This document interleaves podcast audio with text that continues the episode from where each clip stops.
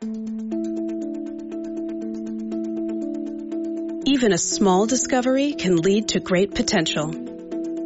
Our founders knew this more than a century ago when they used their expertise, passion, and determination to discover new methods that enabled their customers to produce more with less. Their pioneering spirit led to the cutting edge technologies within mining and cement that have helped shape the world we live in.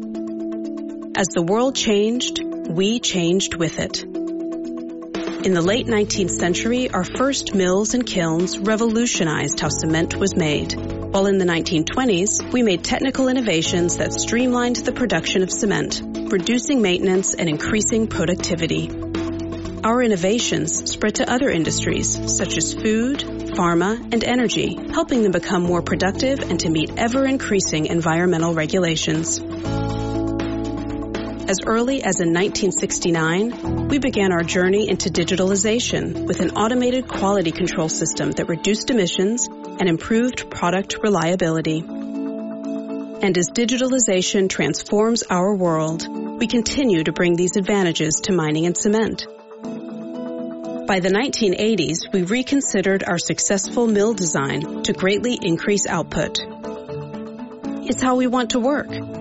To challenge conventions, even our own, if it means our customers can do things in a better way. Today, the world is changing faster than ever. Growing populations, urbanization, and the green transition drive the demand for natural resources. At the same time, depleting ore grades and increased complexities challenge mining and cement operations around the world. We recognize the crucial role we can play in solving these challenges and bringing our customers towards zero emissions by 2030.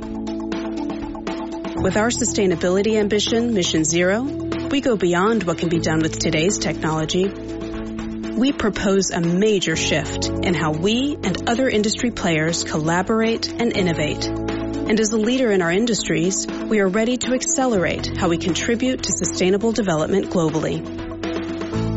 For instance, we have enabled our customers to recover up to 90% of processed water in mining, while in cement, we are introducing alternative fuels and processes to reduce emissions and make production fossil fuel free. As we continue the path set by our founders, our focus is clear to use and develop innovative technologies, digital solutions, and strong partnerships to help build a sustainable future for all of us.